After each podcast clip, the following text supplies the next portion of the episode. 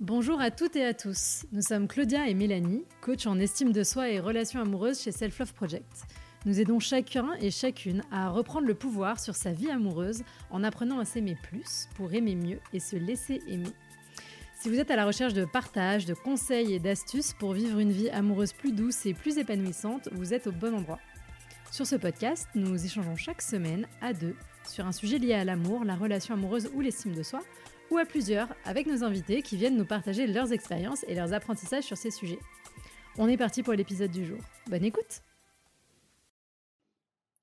Aujourd'hui, nous accueillons Olympe Degé, autrice et réalisatrice féministe, qui se bat pour donner à voir la sexualité de façon sensible, éthique et créative. Elle nous partage son évolution au fil de ses diverses relations amoureuses, mais aussi son dernier livre, Jouir est un sport de combat, qui retrace son parcours personnel autour de sa sexualité. Enfin, nous échangerons avec elle sur la grève de l'hétérosexualité qu'elle a décidé de mener en 2021 et nous explique les prises de conscience et les cheminements qui y sont associés. Bonne écoute Bonjour Mélanie. Bonjour Claudia. Bonjour Olympe. Bonjour. On est ravis de t'accueillir. Est-ce que tu peux te présenter un petit peu en deux, trois mots? Euh, oui, bah, je suis Olympe Degé, je suis réalisatrice euh, de pornographie alternative, euh, je peux aussi dire éthique et féministe, et une pornographie qui prend une forme soit vidéo, soit audio. Super. Et eh bah, du coup, on va commencer par la question traditionnelle du podcast. Est-ce que tu peux nous raconter ton premier je t'aime ou ton premier baiser? Et où d'ailleurs, comme tu veux? Mon premier je t'aime, je me rappelle pas. Par contre, je me rappelle très bien de mon premier baiser, c'est une histoire pas possible. Euh, donc j'ai toujours été très amoureuse. Euh, depuis, enfin franchement, je me rappelle même de la première fois que j'étais, ouais, la première fois que j'étais amoureuse, j'avais 4 ans, il s'appelait Sébastien, donc euh, voilà, j'ai toujours été le sentiment amoureux m'a toujours permis de, de, vivre bien l'école, on va dire, d'y ajouter un petit truc intéressant. Mais bon, voilà, j'avais jamais réussi à avoir une amourette, quoi. Et là, j'étais en quatrième et j'étais amoureuse d'un Alexandre qui était blond, Alexandre, euh, oui, enfin, je vais pas dire son nom, on s'en fout. Euh, donc, j'étais amoureuse d'un Alexandre. Et euh, bah, en fait, là, ce qui s'est passé différemment, c'est qu'on avait une amie en commun qui s'appelait Marjolaine. Et donc, j'en ai parlé à Marjolaine. Et Marjolaine, en fait, m'a arrangé le coup. Elle lui a parlé et elle m'a dit bah, il est d'accord et elle a même arrangé un rendez-vous pour tous les deux. Et donc on s'est retrouvés. Alors moi j'allais au, collège dans le second arrondissement et euh, on s'est retrouvés euh, un matin avant les cours, donc très tôt, euh, au, jardin du Palais Royal, celui avec les colonnes de Buren, qui était vraiment juste derrière le collège. Et bah, on s'est promené en faisant des tours là sous les, sous les colonnades. Quoi. On, a fait, faisait des tours et des tours en se parlant. Et puis à un moment, bah, il allait falloir aller en cours. Et là, bah, on, s'est arrêté. Et puis maladroitement, en fait, il a plaqué sa bouche contre la mienne. Et il avait des bagues. J'ai senti ses bagues. Et puis on s'est regardé. Puis en fait, voilà, on s'était embrassés. Alors moi, j'avais deux ans d'avance, donc j'étais très jeune, euh, en quatrième, donc du coup, euh, je devais avoir 11 euh, ans, 11 ans et demi. Et donc après ce premier baiser, moi je me suis sentie pas bien. Et j'ai attendu quelques jours, mais euh, j'ai commencé à essayer d'en parler à Marjolaine en disant là, je sais pas si c'était peut-être une bêtise cette histoire, mais en gros, je me sentais pas trop prête.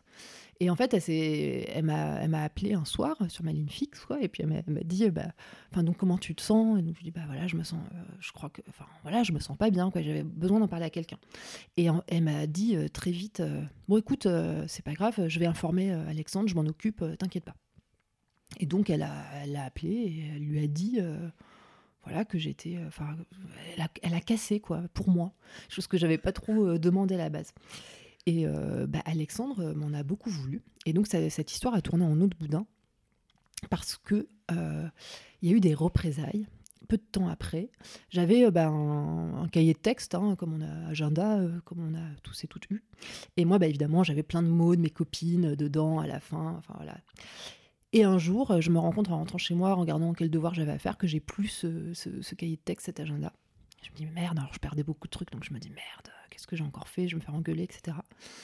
Je, cache l'histoire, enfin je, me dis, enfin j'attends quelques jours, et en fait, euh, je retourne, enfin à l'école quelques jours plus tard, euh, il est laissé sur ma table de, je le vois sur la table où je m'assois d'habitude quoi. Il avait été déposé là, et en fait, je me rends compte en l'ouvrant qu'il sent très fort le parfum mais pas une bonne odeur, quoi. Vraiment une odeur chelou. Et donc, je sais pas, je, je, je, je, tourne les pages et tout. Et en fait, il y avait plein de pages qui avaient été arrachées. Et en fait, en approchant mon nez, je comprends qu'il a été frotté dans de la merde.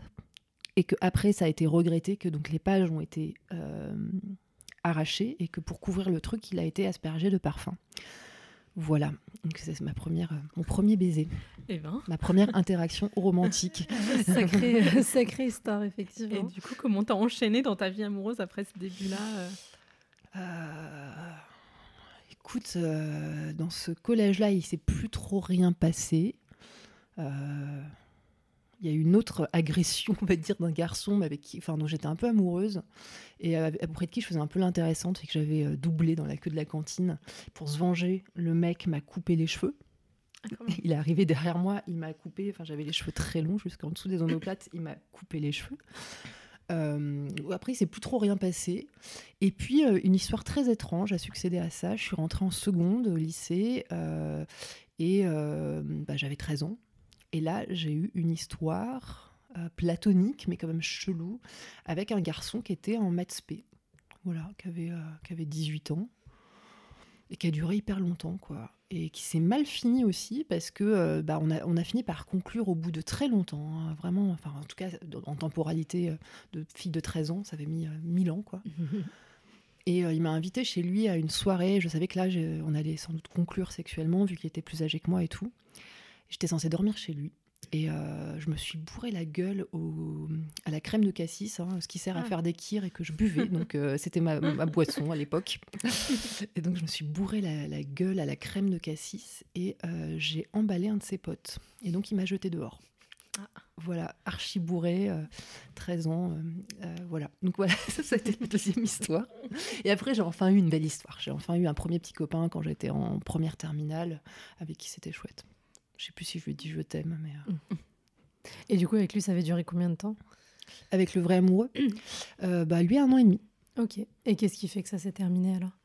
Moi. Euh, j'ai eu une espèce de. J'étais très amoureuse, on a vécu une histoire, et puis je me suis.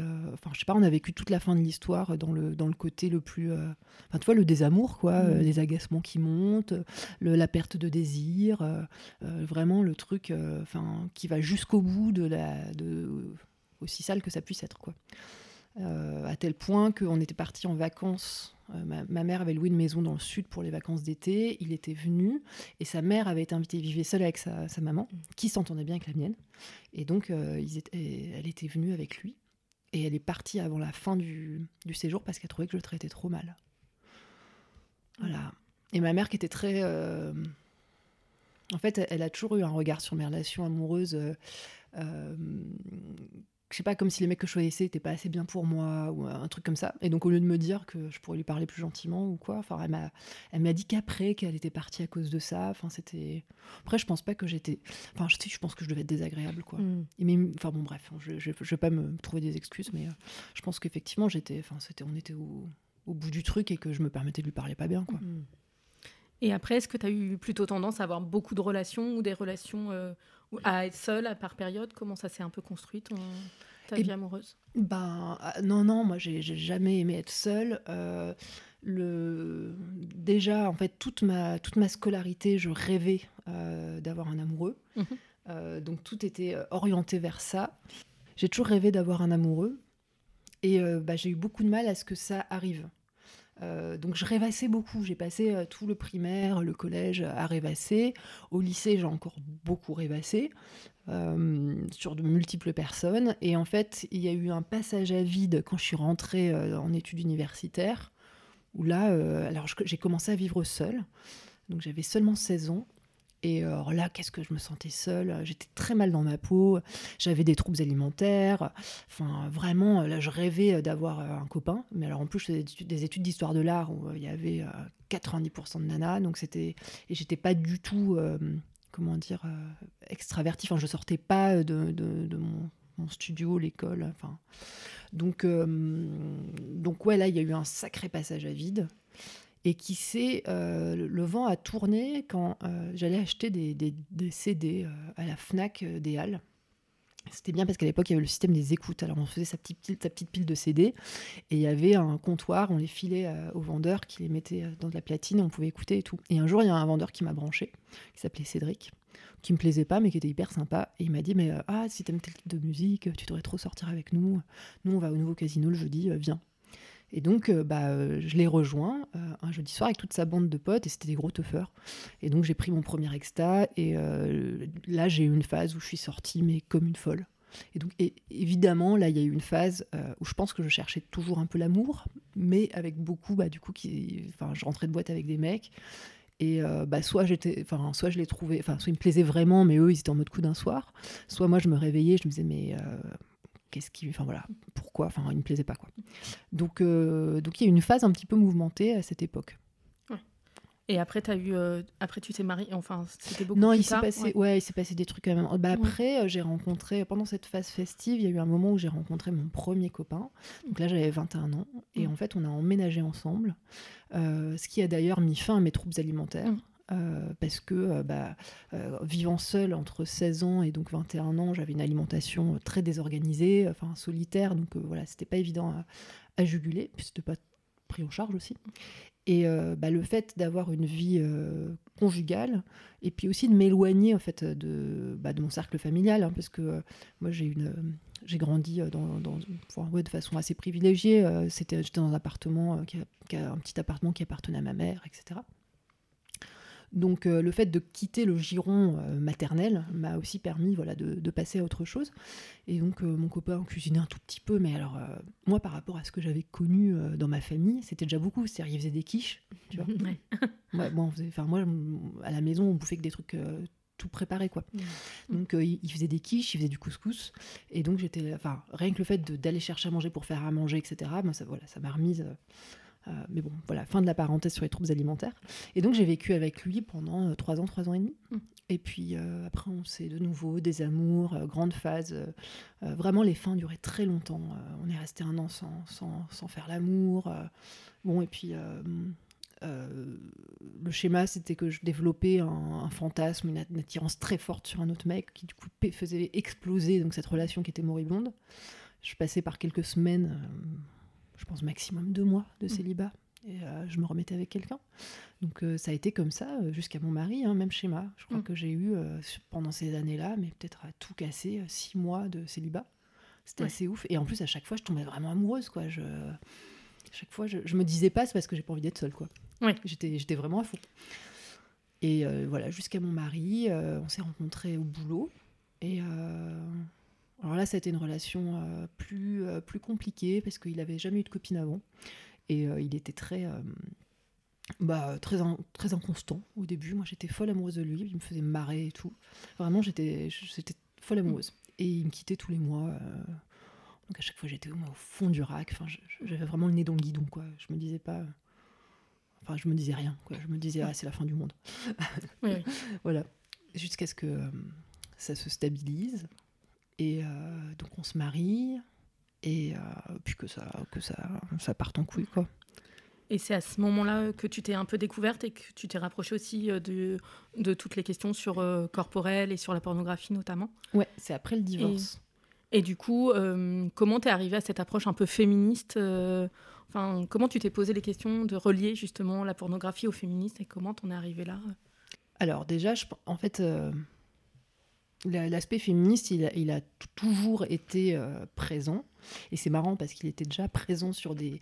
Euh, comment dire Dans mon regard sur les dynamiques conjugales, sauf que je m'appliquais pas le, truc, quoi. Parce que euh, bah, je voyais la relation que ma mère avait avec mon beau-père, avec qui elle est restée 30 ans, où elle était très. comment dire Enfin, elle était un peu sous son, ouais, sous son emprise, quoi. Mm. très isolée très. Enfin, en plus, lui pouvait être euh, violent physiquement, euh, violent verbalement. Donc, euh, j'avais un regard comme ça, très en colère. Ou avec, mes, enfin, avec mon, mon cerveau de, de, jeune fille, je me disais, ma, ma mère a des, tient des propos féministes, hein, elle m'a vraiment éduquée avec un état d'esprit féministe, mais elle vit comme une femme afghane. C'était ma façon à l'époque de... Mais parce que vraiment, elle pouvait, elle pouvait, pas, enfin, elle pouvait pas sortir, quoi. Mm. mais parce que il lui user la gueule après pendant 15 jours. Donc elle se disait, ça vaut pas ça vaut, le vent vaut pas la chandelle. Mais voilà. Donc voilà, j'avais cette colère féministe, mais que je, voilà, j'appliquais pas du tout. Je me disais, j'avais pas l'impression que le célibat était un enjeu féministe. en tout cas, j'avais pas envie de me poser ces questions. Moi, je pense que j'avais avant une telle envie de, un tel besoin affectif et une telle envie de validation euh, par les hommes, parce que j'ai pas vu mon père pendant dix ans à l'adolescence. Enfin, y avait, mm. j'avais, j'étais trop en, demande affective en fait pour euh, pour que ce regard féministe je puisse l'avoir sur ma propre vie. Euh, ce qui s'est passé après après mon divorce, c'est que j'ai découvert les applications Tinder et tout, qui avait pas Enfin, la fois d'avant, quand j'avais été euh, célibataire, c'était encore mythique, qui était pas très fun. Et donc là, j'ai découvert euh, les Tinder, les Bumble, les Happen et tout ça. Et donc j'étais. Euh, enfin, il y a eu un côté assez joyeux. Une, un côté un peu ouais, exploratoire, aventurier. Et, hum, et en fait, c'est d'avoir des, des correspondances avec ses amants, enfin de découvrir aussi le fait d'envoyer des sextos. Moi, j'avais jamais fait ça. Euh, qui m'a, en fait, je me suis, j'ai découvert que ça me stimulait beaucoup créativement. Euh, je me suis retrouvée, genre j'avais des amants euh, dans d'autres pays, du coup, en Allemagne, en Russie, à Londres, pas tous en même temps, hein, mais enfin, mm. successivement. Et euh, pour alimenter ces relations euh, à distance, donc bah, je me prenais en photo d'abord, puis euh, j'ai commencé à faire des vidéos qui se sont de plus en plus complexifiées, où j'ai acheté bah, une coque étanche pour mon iPhone, une perche à selfie, des objectifs macro, tout, voilà, tout un tas d'accessoires. et puis, je me suis mise à écrire des chansons. Enfin, je, je me suis. Et en fait, j'avais de plus en plus d'idées. Et comme à l'époque, bah, je, réalisais des clips, euh, j'avais été euh, euh, prise par une, boîte de prod de publicité et de clips qui essayait de me développer, c'est comme ça qu'on dit. et voilà, je me suis, je me suis dit, mais en fait, ce qu'il faut que je réalise, c'est pas des clips, c'est vraiment, c'est du, du porno quoi, c'est du mm. porno féministe. Et je, je me disais, je sais pas, ça, partait de, ça partait de plein de trucs. Déjà, que le, fait de me prendre en photo, il y avait un aspect thérapeutique parce que donc j'avais toujours eu des problèmes vis-à-vis de mon corps. Hein. Mm. Enfin, une jeune fille qui a des troubles alimentaires, elle a une haine de son corps. Euh, voilà, et puis je pense que d'ailleurs, ça, c'est quelque chose que tout au long de, sa vie, on est. Euh, on est, enfin, ça fait des, ça un peu des va-et-vient, quoi. Mm. Même encore aujourd'hui, 20 euh, ans euh, après euh, l'arrêt des troubles alimentaires, ben, y a encore, enfin, je suis encore obligée de, parfois de me dire, non, mais allez, aime-toi, quoi. c'est cool. Enfin, les, les, transformations de, les transformations de son propre corps peuvent toujours être un petit peu problématiques. Et et donc, je me suis rendu compte qu'il y avait un aspect euh, thérapeutique dans le fait de, moi me trouver, euh, enfin me mettre en scène, me, trouver belle, euh, etc. Moi, ça me faisait du bien. et puis, un aspect très libérateur qui me permet un petit peu de, transformer ma, colère féministe en, quelque chose de joyeux. Mmh. c'est comme si je pouvais convertir toute la honte qu'on m'avait. Ah putain, il y a un épisode qu'il faut que je vous raconte, en fait, je me rends compte. en fait, au, lycée, avant que je rencontre euh, le mec qui était en maths spé, là, euh, alors je suis arrivée en cours d'année dans le lycée, enfin j'ai beaucoup été changée d'école en cours d'année. J'arrive en cours, en cours d'année, j'ai 13 ans, je suis en seconde. Et euh, là, je décide que je vais pas dire mon âge parce que j'en ai marre de ne pas pouvoir choper, quoi, en gros. Donc, je, m'en fous, je vais mentir. Et donc, le 83, sur les fiches qu'on donne aux profs, là, le, 3, je, triche, en fait, j'écris bah, la partie haute du 3, je la fais très euh, longue. Et en fait, la, partie basse du 3, je la fais comme si c'était une barre. Donc du coup, ça, ressemble à un 1. voilà, et du coup, j'ai le même âge que les autres. Donc euh, voilà, je me fais passer pour euh, plus âgée. Et il y a un moment, une soirée. Je sais pas, on est en novembre, il y a une soirée genre d'intégration. Et puis, bah, j'ai le droit d'y aller. Je me, on, va même, on va même m'acheter une robe avec ma mère et tout. Puis j'y vais. Et euh, là, je me dis, bah, c'est le moment où je vais pécho, quoi. Et donc, je, bah, je danse et tout avec les autres. Puis à un moment, il y a des gens qui montent, qui montent sur les tables. Donc, je monte aussi euh, sur les tables. Et puis, moi, je fais vraiment des trucs. Enfin, je sais pas, quoi. J'essaie de danser un peu sexy. Et en fait, euh, le lendemain, j'apprends que. Enfin, je sais plus si c'est le lendemain. Mais enfin, en gros, comment j'apprends ça? Ouais, voilà, parce que j'avais ma demi-sœur, euh, enfin la fille de mon beau-père qui était dans le même lycée. Et donc je, comprends que en fait mon comportement a, a été remarqué quoi. et pas de façon ultra positive. Et j'apprends par un, par un ami, quelques temps plus tard, que j'ai un surnom et qu'en fait les, gens m'appellent la salope au dog jaune. Voilà, suite à cette, suite à cette soirée.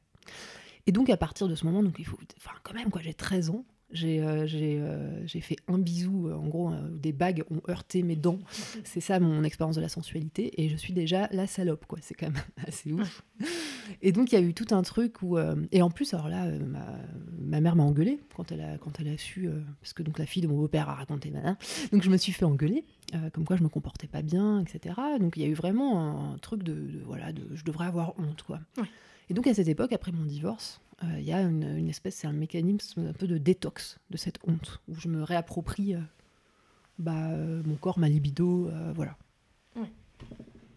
Et du coup, comment dire Est-ce que tu as comment, enfin, parce qu'il y a eu ce rapport un peu sur comment je me réapproprie mon corps, mais est-ce que as, à un moment tu l'as aussi conscientisé sur comment je réapproprie un peu ce féminisme dans les relations, ou c'est pas à ce moment-là que tu l'as fait ce chemin? Non, c'est pas à ce moment-là. C'est pas à ce moment-là parce que. Euh, non, c'est une déconstruction hyper longue.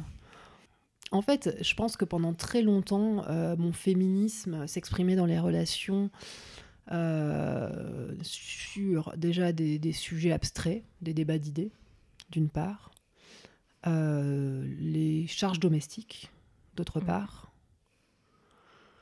Mais je me posais pas la question sur la sexualité très longtemps, euh, jusqu'à.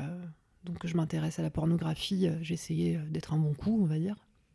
J'étais encore très, tout, très tournée vers comment faire plaisir mm. voilà, aux hommes avec qui j'étais.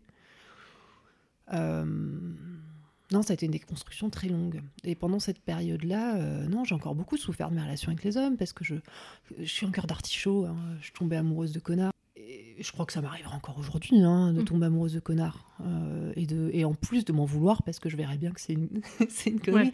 Je pense que d'ailleurs c'était aussi le cas à l'époque. Hein. C'est terrible cette tension entre euh, je sais euh, que là, cette personne me fait pas de bien, que c'est que, que un gros con, mm-hmm. qu'elle me convient pas du tout, que les, on n'a pas de valeurs en commun, etc.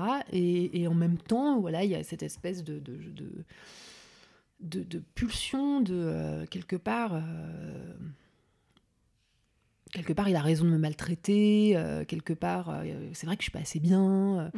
Mm. et donc, comme un espèce d'enjeu pour réparer ton, ton ego, ton cœur, de te faire aimer par cette personne-là qui justement te rejette. Quoi. Mm. Donc, moi, j'ai été quand même très longtemps embourbée là-dedans. Ça m'est encore arrivé récemment, pour être tout à fait honnête. Après, c'est bien parce que c'est comme quand tu fais une psychothérapie, tu, tu, tu, tu comprends le problème, peu à peu tu peux mettre le doigt dessus. Ça ne veut pas dire que c'est résolu. Ça veut dire que tu fais ah, je, ah, je suis en train de reproduire ce schéma. Bah Déjà, de l'observer, le schéma, c'est déjà un premier point. Après, souvent, on va d'un extrême à un autre et après, on commence à apprendre l'équilibre pour aller. Euh, oui, puis ça prend du temps. Hein, de... Mm. Enfin, comme on dit toujours, nous, à nos coaches, c'est qu'il faut se confronter aux choses et y aller, et y aller, et y aller. Il n'y a que comme ça que tu fais tu viens ancrer au niveau émotionnel tout ce, que as, ce dont tu as pris conscience d'un point de vue intellectuel, parce que sinon tu restes juste dans la prise de conscience et, et il se passe rien. quoi. Et c'est pas facile parce que bah, du coup, quand tu retournes et que ça fait encore mal, bah, tu te dis ah bah, je vais arrêter et puis je laisse tomber pour toujours. Mais il y a que en, en, y allant et en réitérant à chaque fois qu'il y a un moment donné où ça, ça commence à se débloquer petit à petit. quoi.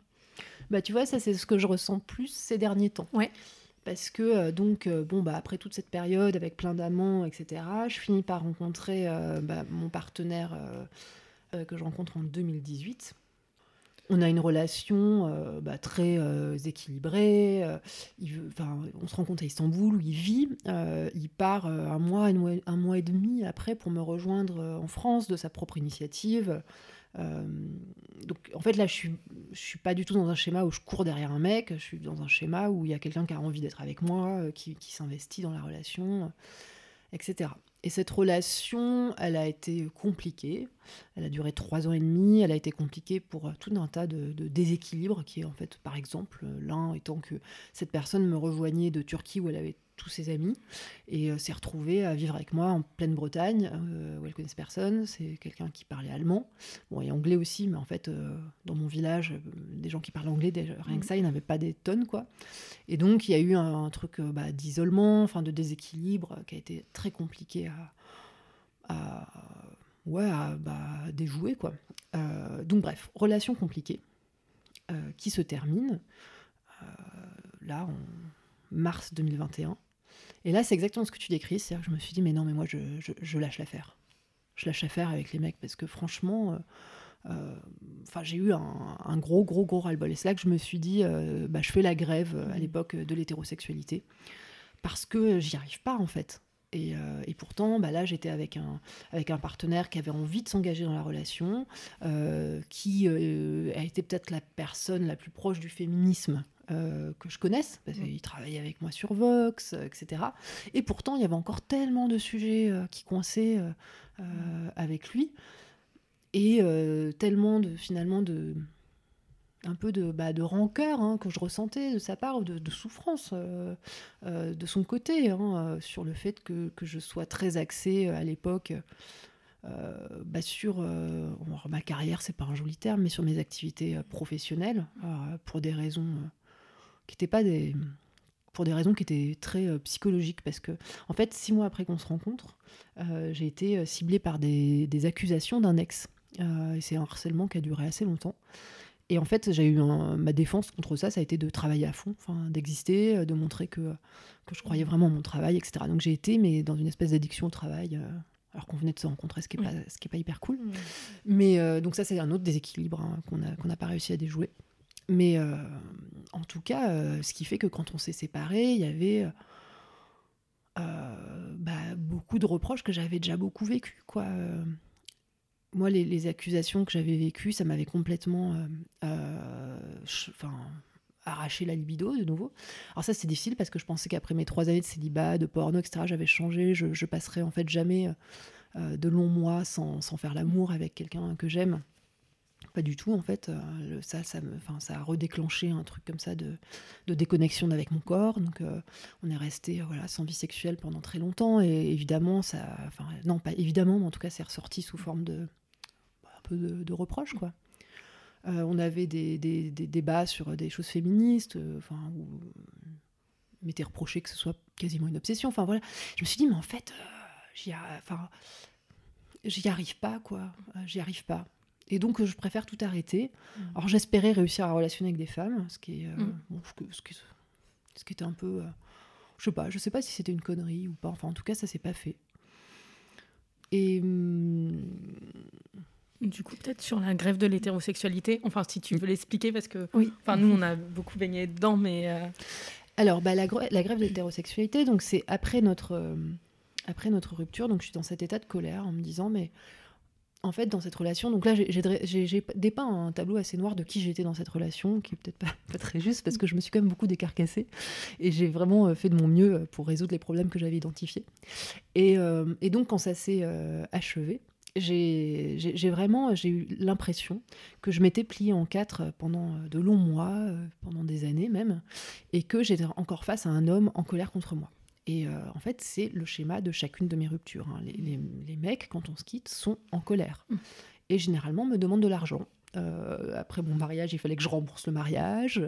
Euh, un autre ex, il fallait que je lui rembourse des fauteuils qu'il aurait achetés pour moi. Enfin, à chaque fois, il y a un truc qui est censé se régler par l'argent. Donc, bon, voilà, c'était ce schéma. Et je me disais, mais en fait, les, hommes, quand ils. Quand, en fait, déjà, c'est eux qui me quittent. Hein, et en plus, ils ont l'impression que je leur dois quelque chose, alors que moi, je me plie en quatre. Enfin, c'est quand même un truc de malade. Avec en plus euh, un reproche qui revenait beaucoup, qui était que j'étais euh, trop euh, égoïste, mais pas égoïste effectivement. Égoïste, alors pour mon ex-mari, parce que je me voyais pas faire d'enfant. donc pour, pour mon dernier compagnon, parce que je j'étais trop centrée sur. Enfin, il avait l'impression qu'il passait toujours derrière mes activités professionnelles et quoi que je mette en place pour lui montrer que c'était pas le cas, c'était jamais suffisant. Euh, enfin voilà, il y avait toujours des reproches comme quoi j'étais pas assez euh, focalisée sur la vie euh, domestique, quoi, la mm. vie conjugale. Mm. Et en fait, je me suis dit, mais on va. J'arrête, j'arrête, j'arrête, j'arrête plein de trucs. Donc j'ai fait une liste à ce moment-là, j'ai fait un genre de, de, manifeste en me disant, mais voilà, voilà ce que je n'ai plus envie de faire. Et donc, alors j'ai dressé la liste de des trucs que j'avais j'ai dressé la liste des trucs que j'avais déjà arrêté de faire. Donc, euh, pour commencer, bah, tous les efforts de séduction hétérosexuelle. En plus, à l'époque, je me remettais sur les applications, donc c'était euh, voilà, d'actualité. Donc, euh, je me suis promis, enfin, j'ai rendu ça public justement pour me tenir, de ne plus faire d'efforts de, séduction hétérosexuelle si moi, en fait, c'était pas nécessaire à ce que je me sente bien dans mon corps. Donc là, je parle bah, de l'épilation, l'épilation des jambes, l'épilation du maillot, l'épilation des aisselles, l'achat de lingerie. Avant, j'avais tout un rituel. Quand je sortais d'une relation, j'allais m'acheter des culottes à 60 balles. Enfin, une, ruine. Hein, euh, je, je, me suis dit, bah, ça, c'est en fait, c'est fini parce que je les en fait, après, en vrai, je l'aimais pas, ça gratte, euh, c'est pas. Non. Donc, euh, ça, j'ai arrêté. j'ai arrêté de me maquiller parce que ça, voilà, ça me fait des poussières de mascara dans l'œil, j'aime pas ça. j'ai arrêté de me teindre les cheveux, enfin, bon, voilà, plein de, plein de choses. Et puis, je me suis promis aussi d'arrêter, si je recrée une relation, de prendre, enfin, d'arrêter d'accepter des situations déséquilibrées. Donc euh, là-dessus, j'avais commencé par identifier euh, ce qu'on appelle la charge sexuelle, qui a été euh, théorisée par Clémentine Gallo dans, son, dans son ouvrage, et ça m'a beaucoup parlé. donc là, c'est la, prise en charge, en fait, de, bah, de, tout de beaucoup de choses, en tout cas, de la vie sexuelle conjugale. Alors, pour commencer, la contraception. Moi, j'ai commencé à prendre la pilule à 13 ans. Et j'ai arrêté à 33 ans parce que en fait mon corps ne le supportait plus. J'avais des, des, des métroragies, des ménorragies, donc je pissais le sang quoi. voilà, pendant les règles, pendant mon cycle. Euh. Donc voilà, j'ai arrêté. Et puis bah à l'époque, il m'a pas, enfin mon partenaire m'a pas proposé de de, trouver une solution. Euh, parce que la capote, ça fait débander, que euh, voilà, euh, que bander, c'est pas toujours facile déjà. Hein, mhm. voilà, ça, c'est pas du tout un sujet honteux. Mais bon, voilà, en tout cas, la capote était moyennement une option. donc, je me suis fait poser un stérilet. Et puis, bah, le, le stérilet, des douleurs dans le syndrome prémenstruel très fortes, des règles encore plus abondantes, mais à tel point que le, premier. Bon, moi, c'est pas le jour 2, c'est le jour 1 des règles. Je ne sortais pas de chez moi parce qu'il fallait changer trop souvent les protections. Euh, enfin bon, voilà. Et il y a eu un moment euh, où j'ai bon, voilà, décidé d'enlever ce stérilet peu, de temps après, je me suis dit, pendant la grève de l'hétérosexualité, en fait, je ne prends plus de contraception, je ne mets plus stérilet, ça me convient pas. Bah voilà. Les mecs. Vous, On en est là aussi. les mecs, vous vous démerdez. Il y a des, il y a des slips, il y a des, il y a des capotes. Enfin, voilà. Vous, voilà. Mais moi, j'arrête. Euh, je considère que j'ai fait 20, ans de ma vie euh, que je les ai donnés euh, à la contraception. Donc ça, ça, va, next. Enfin, à votre tour. Et, et puis aussi là-dedans, il y avait le fait de la prise en charge de, on va dire, la créativité dans la vie sexuelle. Hmm. Euh, moi, alors je m'ennuie très vite sexuellement. Alors c'est un, un, vrai problème et c'est d'ailleurs, alors j'identifiais pas bien ça dans mes relations précédentes.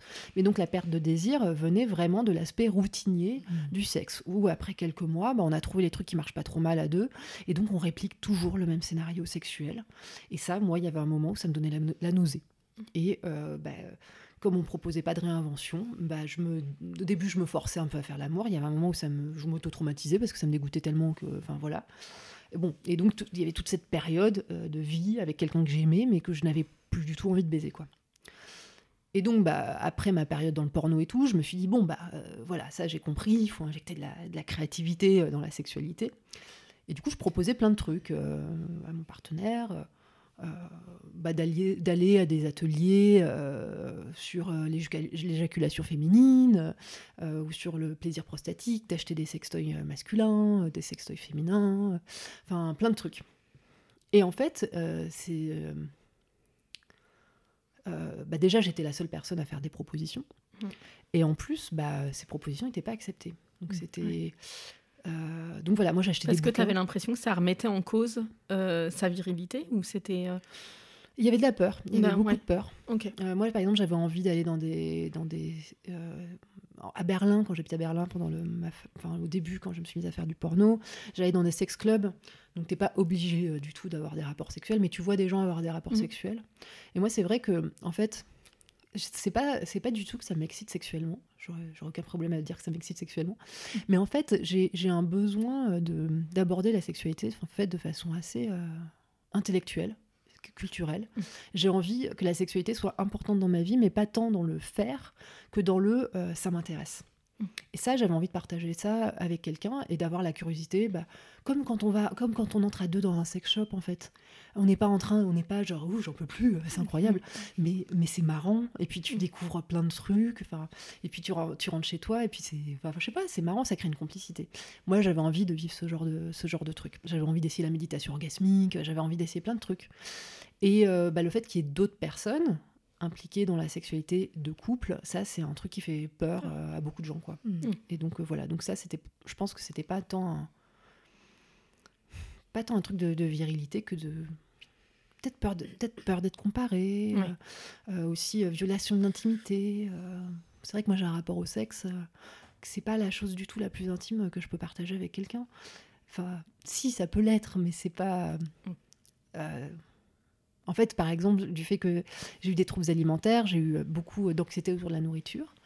Et euh, quand je rencontre quelqu'un, il peut m'être beaucoup plus facile, quand je connais pas encore bien la personne, euh, de coucher avec cette personne plutôt que d'aller au restaurant faire un mmh. dîner en tête à tête. Ça va m'angoisser beaucoup plus. Donc en fait, finalement, pour moi, l'intimité, euh, elle est, elle, voilà, elle est pas mmh. forcément dans le sexe, quoi. Donc bon bah voilà, ça quand même, pour la plupart des gens, c'est quelque chose de très intime. Mm. Donc ça, c'était ça, la charge sexuelle. Puis après, il y a eu la, charge euh, émotionnelle. Je me suis dit, euh, j'arrête ça aussi. J'arrête, euh, bah, dès que je vois que mon partenaire boude, d'essayer d'avoir une voix gentille pour, pour proposer une conversation. Et, mm. si on me répond pas bien, d'attendre un peu que la, personne se calme et d'y revenir. voilà, j'arrête d'être cette espèce de lubrifiant constant des, des conflits. voilà. Alors ça, c'est le truc que j'arrive le moins à tenir. Ça, c'est vachement difficile parce que quand, quand tu arrêtes de faire ce boulot, euh, c'est pas, c'est pas du tout évident pour que, pour que les relations se maintiennent. Mais, Et euh, du coup, euh, ça fait à peu près six mois que tu as engagé ça. comment, enfin, quels sont les apprentissages et quel est le recul que tu as par rapport à ça maintenant Alors, ouais, ça fait un peu plus parce que ça a commencé le 15 mars. Oui, ah, presque un an. Ouais, presque un an. Euh, écoute, il y a eu plein de phases parce que bah, quand j'ai commencé euh, le 15 mars, le 15 mars dernier, euh, j'étais en colère. Donc là, j'espérais évoluer, donc soit vers le lesbianisme politique, soit vers une espèce d'anarchie sentimentale. Enfin, j'étais à bloc. Quoi. Je me disais, je sors de, ces schémas. voilà. Et puis bon, bah, je me mets sur les apps, et puis évidemment, j'avais mis, j'étais ouverte à tout le monde, quoi. Et puis bon, bah, j'ai pas, euh, enfin j'ai liké euh, des meufs. Mais en fait, dès que j'interagissais avec elles, euh, j'avais trop envie d'être leur pote, quoi. Et puis j'étais pas du tout genre, oh là là, j'ai les mains moites, quoi. Donc bon, je me suis j'avais même peur en fait que la relation aille vers ça. Euh, mm. et, donc du coup, je disais très vite euh, qu'en fait j'étais, que j'étais mm. hétéro. Et du coup, je me suis fait des super euh, copines. Hein, j'ai rencontré des filles géniales. technique alors pour je me si ça allait être bien pris justement parce que des fois. Bah écoute, les filles étant moins cons que, les garçons, ça, a été bien pris. et c'est devenu. Bah, en fait, je le dis. En fait, je le disais dès le premier, mm. mais limite dès le premier quart d'heure. En fait, parce que bah, justement pour pas puis comme on n'avait pas passé des mois à se parler. Mm. Euh, et puis en plus en Bretagne, euh, là où je vis, en fait, euh, les rencontres entre, je sais pas, entre, entre personnes qui, qui peuvent avoir des centres d'intérêt en commun et tout sont quand même assez précieuses. Enfin, parce mm. que c'est pas la même densité que à Paris, quoi. Donc, donc au final, on a à chaque fois gardé contact et voilà, c'est devenu des, des super potes.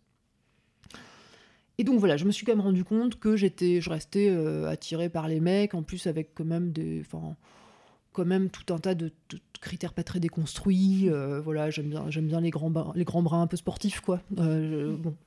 donc je me suis dit, ok, bon, il y a des choses que je peux changer, il y en a d'autres que je peux pas forcément changer, donc il va falloir un petit peu peut-être revoir mes ambitions. Et donc c'est là que je me suis dit, ok, ma, grève, ça va être la grève de l'hétéronormativité, donc je vais faire de mon mieux pour pas retomber dans, des, dans, dans, les schémas et pour dire tout de suite aux personnes, aux mecs du coup que je rencontre, que je, ne, que je veux inventer une relation avec elles que je veux pas qu'on se mette euh, dans la case, et ça c'est un truc qui est très présent quand on est sur les applications, c'est une espèce, il y a une espèce de binarité, où euh, bah, soit tu es euh, plan cul, sex friend, ou soit tu vas dans une relation genre constructive, qui s'oriente vers un couple, etc. Donc, ou soit tu es polyamoureux, mais dans ce cas-là, en fait, il y a aussi une binarité entre relation exclusive et personne polyamoureuse. Alors moi, j'étais ouverte, par exemple, à des dynamiques de polyamour, mais toutes les personnes que j'ai rencontrées qui étaient polyamoureuses avaient déjà euh, un ou plusieurs partenaires euh, principaux. Enfin, moi, ça me faisait peur. Je me disais, mais qui, je veux être euh, dans tout ça Enfin, bon, bref. Donc, j'ai ressenti vraiment qu'il y avait comme des comme des pôles et que c'est comme s'il n'y avait pas de, de curseur qui pouvait se vraiment se se faire glisser mm. entre ces pôles-là, euh, relation exclusive, polyamour, euh, ou euh, être, en, être en couple ou avoir un plan cul. Quoi. Et moi, ce que j'ai eu envie de faire, c'était justement de, eh ben, de créer une relation où on fait glisser nous-mêmes ces, ces, ces, curseurs, on va dire, sur la table de mixage. Quoi. Mm. Et donc, je l'annonçais dès que je rencontrais quelqu'un, je lui faisais lire mon manifeste de grève. Mais alors, ce qui est, ce qui est génial, c'est que les mecs lisaient ça et euh, se disait euh, ouais ouais très bien mais enfin enfin ça me regarde pas quelque part. Euh, non mais vraiment il y avait un truc genre avec moi je suis sûre que ce sera pas les mêmes questionnements quoi. Enfin, mais tu sais implicitement quoi. Notamment sur l'exclusivité sexuelle il n'y a pas un seul mec qui m'a cru sur le fait que je voulais avoir une relation fondée sur une la, liberté à disposer de mon corps. C'est-à-dire que c'était annoncé clairement d'entrée et les mecs finissaient par me dire au bout d'un mois euh, oui, alors par contre, moi, je suis quand même très pour l'exclusivité, euh, sinon je me choisirais, je me sentirais pas choisie, euh, etc. Je. Mais ça, ça pose vraiment la question de la capacité à écouter les gens quand on les rencontre, à écouter ce qu'ils disent et pas à projeter nos propres désirs et nos propres envies. Et bon, ça, c'est un problème assez récurrent. Bah oui, hein. On n'entend pas, tu l'as dit clairement, les gens n'ont pas voulu l'entendre parce que X ou Y raison de ce qui se passe dans leur tête et ça a fini par poser problème à un moment donné pour eux. Et puis il y a un côté égo, quoi. C'est que je pense qu'ils se disaient avec moi, elle voudra être exclusive. Bien sûr. Oui. Mais du coup, on retombe dans ce côté, genre je veux transformer, le... grâce à la force de, de, mon amour ou de ce que je suis, je vais transformer l'autre et ses décisions. Et effectivement, quand on est encore dans cette dynamique, c'est qu'il y a encore un peu de travail à faire sur son estime de soi et et voilà sur, euh, non, mais cette projection. Non mais c'est exactement ça. En plus moi, je me suis déjà vue ne pas écouter, enfin ne pas vouloir croire à ce qu'on me mm. disait. Euh, mais donc voilà, quand du coup, ce qui me permet aussi de l'identifier. Euh, chez les autres et c'est vrai qu'à chaque fois je me disais mais ouais c'est ça qui se passe c'est que cette personne croit qu'avec elle ça va être ça va être différent ou que enfin voilà et donc, il y a eu ce moment dont je parlais tout à l'heure, où je suis retombée dans le piège de, de tomber amoureuse d'un mec après qui il fallait courir. Euh, je me disais, ah, il est sauvage, oh, il est. je m'étais construit. C'est assez drôle les mythologies qu'on se construit sur les gens qui nous attirent. Tu te racontes des trucs quand même. Je crois qu'on leur trouve beaucoup d'excuses pour se dire que on sait que c'est peut-être pas la bonne personne, mais qui mérite qu'on y aille. T'as trop envie de les sauver. T'es non, mais je vais te montrer ce qu'est le bonheur. Et là, c'est toi qui n'écoutes pas euh, en fait, la personne en face de toi. Ça. Donc, moi, je, suis tombée euh, bah, le début de ma grève, la tête la première dans, un, dans une relation comme ça. Euh, mais enfin, ouais. alors, c'était un mec qui était, euh, qui était vétérinaire. Alors, mon job de rêve d'enfant. Et on a eu un premier date où on est se promené au bord de la mer, il y avait des dauphins en Bretagne qui sautaient. Enfin bon, voilà. Non, mais tu vois, compliqué quoi. Bon. D'accord. compliqué de, Tu vois, bon, j'ai des, j'ai des raisons d'être tombée euh, la tête la première. il y en a un qui s'est échoué, il l'a sauvé de moi. c'était ça. Non, le mec était veto pour des chevaux. Euh, enfin bon, non, mais tu vois, bon voilà, il y avait, il y avait trop de trucs. Euh, c'était trop difficile quoi. Et et là, bah, j'ai pas. Alors, j'ai essayé d'être vigilante et tout. Mais alors, comme c'était un profil euh, évitant, et qui me parlait de sa vulnérabilité, de ses anxiétés, etc., et ben, je suis tombée à fond euh, dans le care. Enfin, toute la charge émotionnelle, bah, laisse tomber que je l'ai prise, euh, mais puissance 40, en négligeant mes propres anxiétés. Enfin, et ça s'est terminé, que j'étais très mal, en fait, que j'étais très, très, très anxiée par cette relation. Euh, et j'ai fini par la, bah, par l'arrêter, euh, par déclencher son arrêt, hein, parce que j'ai pas eu le courage de dire euh, il faut qu'on s'arrête. Hein. mais j'ai déclenché en fait un ouais une une rupture en essayant d'être euh, assertive, de, de, de, revendiquer mes besoins. Et alors là, typiquement sur la contraception, où euh, c'était, bah, il y avait un souci qui était que j'étais pas contraceptée, mmh. euh, que donc, donc je suivais mon, calendrier de cycle. Il y avait des jours, il fallait qu'on fasse attention. Enfin voilà, bon bref. Et bah, en fait, j'étais la seule à faire gaffe. Et en plus, je vivais, la, je vivais le fait d'attendre mes règles avec beaucoup d'anxiété. Il prenait pas du tout de nouvelles. Enfin, je partageais le fait que j'avais des anxiétés. Et puis, je sais pas, il y avait rien. Il y avait pas un, hmm. je sais pas, pas un mot sympa, pas un coup de fil. Enfin, vraiment.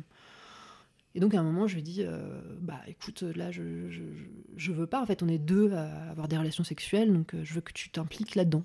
Et, euh, et, ça, il m'a répondu de façon pas très sympathique, en me disant, bah écoute, non, moi j'ai aucune envie de. Enfin, c'est déjà c'est intime, c'est ton truc, c'est ton intimité. Et en plus, j'ai pas envie d'avoir de d'avoir à prendre en charge quoi que ce soit, quoi. Et donc voilà, d'où donc mmh. rupture, quoi. Et là, bah, évidemment, je l'ai pris comme un, comme un échec, parce que pendant la rupture, bah, tu regardes la, personne que tu as été euh, mm. les, mois précédents. Ça a quand même duré trois mois, on and off, cette, euh, cette relation. Et euh, je me suis dit, putain, c'est chaud, tu vois. Tu dis que tu fais la grève, machin, tu retombes dans les, dans les travers. c'est compliqué. Et bah, du coup, j'ai essayé, de, j'ai essayé de parler de ça, tantôt avec colère, tantôt en partageant mes doutes dans mon journal.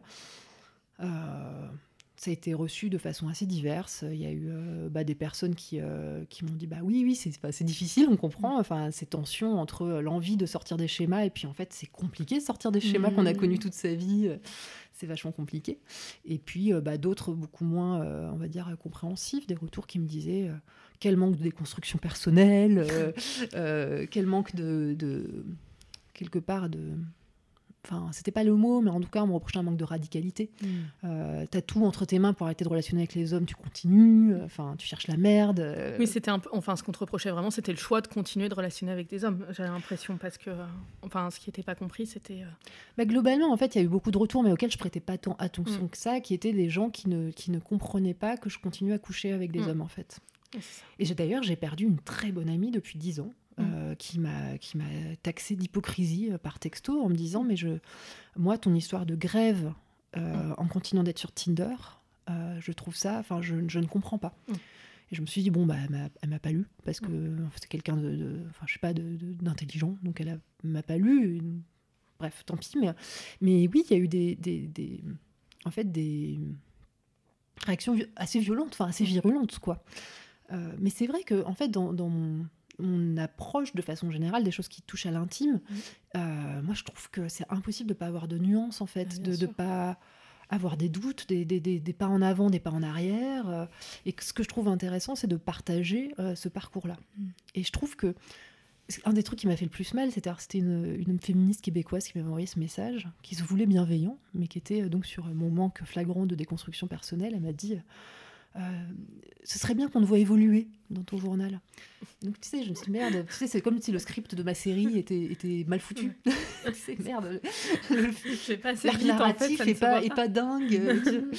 Et en fait, je me suis dit, mais c'est bien beau de parler de déconstruction, mais enfin, quoi, on est censé être tous déconstruits d'un coup comme ça. Enfin, en fait, c'est un cheminement. Enfin, si on si on, si on se permet pas d'être pré-déconstruction ou de. Si on s'accompagne pas les uns les autres dans nos processus de déconstruction, en fait, c'est quoi la mm. déconstruction? Enfin, c'est je sais pas, là je me déconstruis publiquement, c'est hyper vulnérable, un peu de patience. c'est très courageux d'avoir euh, exposé comme ça euh, ton processus euh, à toi et du coup, mais bon, comme tu disais, tout ce qui touche à l'intime, les gens par le biais de ce que tu renvoies, ça doit les renvoyer aussi à eux-mêmes et à leur propre, euh, je ne trouve pas le mot, mais euh, leur, propre, bah. pas hypocrisie, mais euh, la, la leur difficulté leur propre contradiction, merci. Et du coup, bah, il y en a pour qui c'est insupportable à voir, et du coup, au lieu de réfléchir à ce qui leur pose problème à eux, ils rejettent sur toi, parce que comme tu l'affiches publiquement, en plus, c'est une cible plus simple. et puis, oui, on, m'a beaucoup reproché que c'était une démarche égocentrique, etc. Mais ça, je pense que c'est quelque chose qui est, qui est très commun euh, à toutes les personnes qui parlent de l'intime en fait. Mmh, hein. c'est s'exposer sur Instagram et d'exposer sa vie,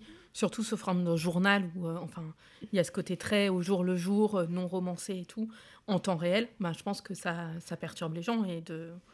Non, mais je trouve ça cocasse quand on voit qu'Instagram, il y a des gens qui partagent des trucs pour le moins purement égocentriques et à un niveau de d'intellectualisation inexistant. Et là, on leur dit pas, ces gens sont complètement égocentriques, mmh. alors que quand toi, tu partages quelque chose dans le but aussi d'amener les gens peut-être à, évoluer, tout de suite, ça devient. Mais voilà, c'est ce qu'on disait juste avant aussi. Je pense que ça les renvoie à des choses qui sont pas supportables pour eux à regarder en, eux-mêmes aussi. Bah, moi, ce que j'adore, c'est en fait partager euh, mon cheminement et me rendre compte que ça crée des conversations. Mmh. Euh, partager mes questionnements et euh, me rendre compte que c'est des questionnements partagés. Parce que, en fait, déjà, ça me fait du bien. Parce que je trouve qu'en fait, une problématique féminine, c'est, en tout cas pour moi, hein, de ma génération, c'est qu'on a beaucoup de, de, de, de souffrances, de, de, ouais, on va dire de souffrances, de, problématiques dont on n'a pas parlé, même mmh. entre nous, en fait, en tant que meuf. Et en fait, là, ça y est, on est dans une, dans, dans, un, dans une dynamique où on se rend compte qu'on n'est pas seul, euh, bah, je sais pas, euh, avoir des règles douloureuses, euh, à se masturber. Enfin, je, je, lisais ton le combat de jouir et et à un moment, tu disais que toi, tu n'avais pas su, enfin, sur le lubrifiant hyper longtemps. Et en fait, enfin, moi, je trouve ça dingue de se dire à un moment, ben, ça veut dire que tu enfin, n'avais pas cette liberté de parole dans ton cercle d'amis pour dire, ben, les rapports, c'est pas du plaisir, enfin, c'est douloureux. Et justement, enfin, nous, je pense que c'est aussi pour ça. Enfin, pour moi, tu as libéré la parole sur plein de sujets, que ce soit euh, ben, sur tout ce qui est euh, la pornographie, en fait, de mettre le doigt là-dessus, de dire, en fait, il y a quelque chose, ça ne va pas, il faut réfléchir. Et au moins, enfin, je pense que tu mets le doigt et tu essayes de trouver des solutions, soit en t'exposant, soit en t'engageant. Et, enfin, moi, c'est ce que je trouve assez admirable dans ton travail, c'est de, se dire, euh, enfin, j'essaye, je constate un problème et j'essaye de passer à l'action après ça, du coup. Euh. Mais tu sais, ce qui est ouf, mm. c'est que j'avais l'impression de l'avoir, cette liberté de parole. Moi, j'ai mm. toujours parlé de cul. Mais toujours. Mais j'en parlais en mode, euh, ah, c'est, enfin, j'ai passé la nuit avec ce mec, mm. trop, enfin, on rigolait je racontais, euh, je sais pas, euh, que j'avais fait un prout vaginal euh, hmm. ou que la forme de la bite du mec était marrante hmm. et c'était drôle en fait. Et hmm. du coup, ça me donnait l'impression d'être libre, mais en fait, tous les vrais sujets, la masturbation, le fait de regarder du. Enfin, les vrais sujets, c'est pas que c'est des vrais sujets, mais en fait, c'est des. Moi, j'ai longtemps cru que j'étais la seule personne sur Terre à se masturber en fait. C'est, enfin, en tant que fille. Bah oui. parce que les mecs, on est, on est au courant que. Mais tu vois, j'ai jamais parlé de masturbation euh, avant euh, d'être Olympe de G euh, à, peu près enfin identifié, quoi, avec mes amis. C'est que quand j'ai eu cette figure publique que on a commencé à en parler, tu vois, c'est quand même dingue.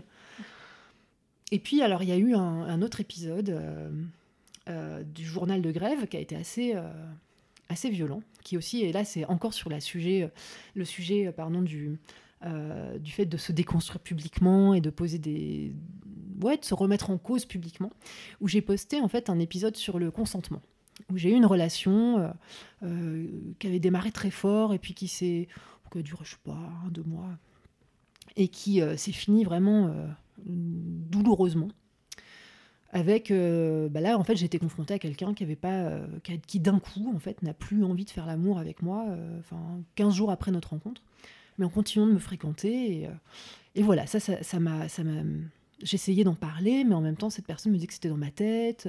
Donc voilà, je me suis retrouvée dans un état euh, d'anxiété assez fort.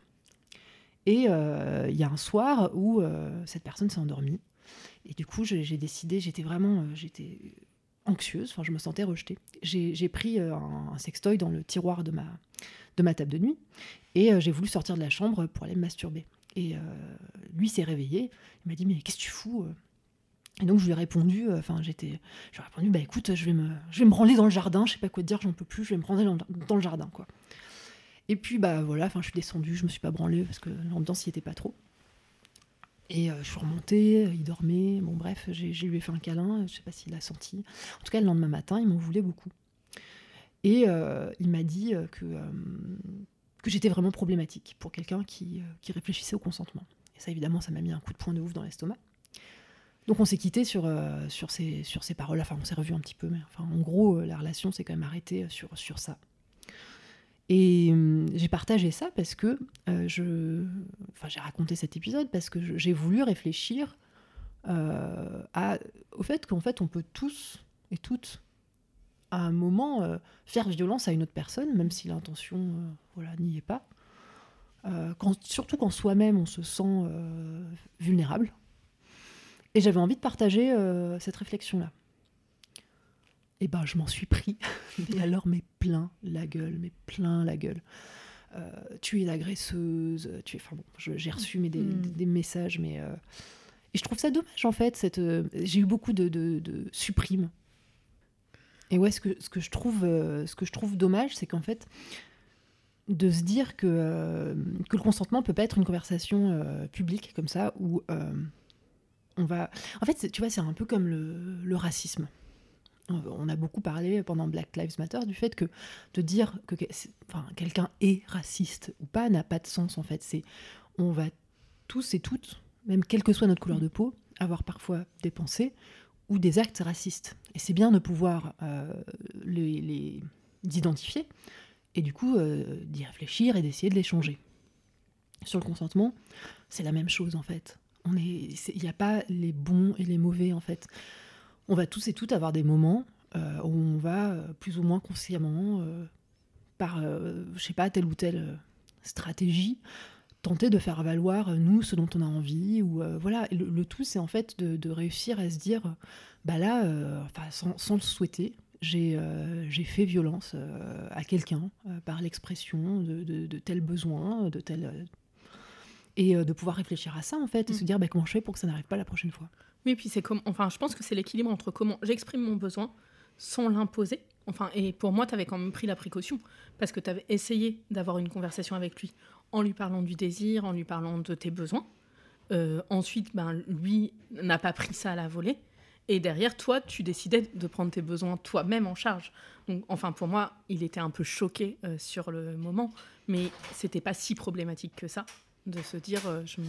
Bah, pour lui, c'est en fait la façon dont je l'exprimais qui euh, donc prenait la forme d'un reproche et donc d'une pression. Hum, D'accord. Voilà. ouais, ouais. Après, tu vois, enfin, de toute façon, en fait, c'est- c'est une histoire humaine sur laquelle il y a deux ressentis, Mm, euh, deux, c'est ça. euh, voilà.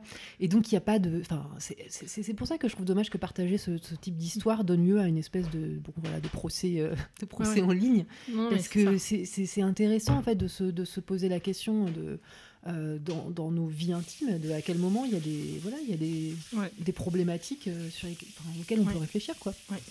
Euh, et du coup, maintenant, euh, là, enfin, aujourd'hui, tu penses que tu en es où et quels sont un peu les challenges là que tu te fixes euh, sur, euh, sur ces relations, euh, sur tout ça? Alors bah là j'en suis à un moment particulier où j'ai rencontré quelqu'un il y a maintenant 4 mois avec qui ça se passe super bien.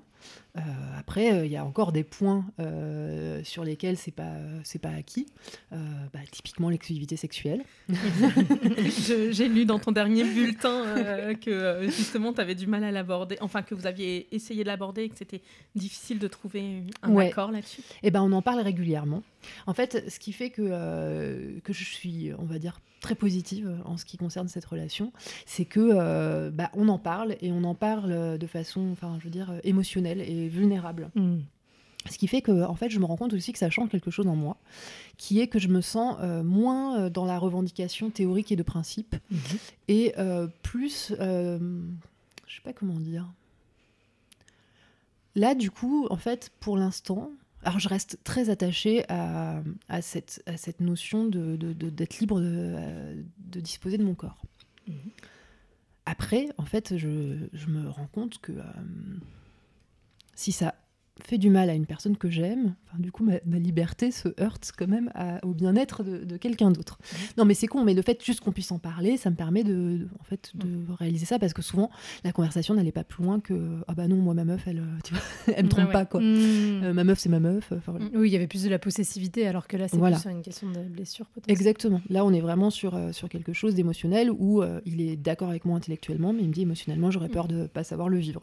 Et donc, bah, du coup, moi, je m'autorise aussi à écouter mes besoins. Et c'est vrai que pour le moment, euh, c'est qu'on est en début de relation, je n'ai pas ce besoin d'aller voir ailleurs. Et ça, c'est en fait, c'est bah, ce qui pourrait être vu comme une régression, enfin, dans le sens. euh, Mais moi, je vois ça un peu comme une évolution de ma part, de me dire, euh, en fait, il y aurait peut-être une autre voie, euh, en tout cas pour commencer, en ce début de relation bah, où on est forcément fusionnel physiquement, euh, qui serait euh, de faire ce que je n'ai pas réussi à faire avec euh, d'autres partenaires, qui serait d'avoir une vie sexuelle euh, excitante où on est tous les deux créatifs, et déjà de voir ça, si euh, j'ai un besoin de sortir de, de cette relation ou pas. Mmh. Bah, en fait, ça revient au pilier dont tu parlais tout à l'heure, qui est prise en charge de, enfin, de la charge euh, mm, enfin, sexuelle et de la charge mentale de la relation.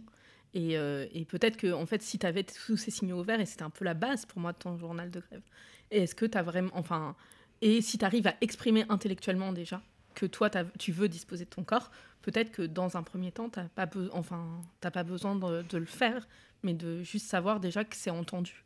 C'est entendu, Mm. il y, a, on- on- il y a un accord euh, théorique en fait, sur le sujet.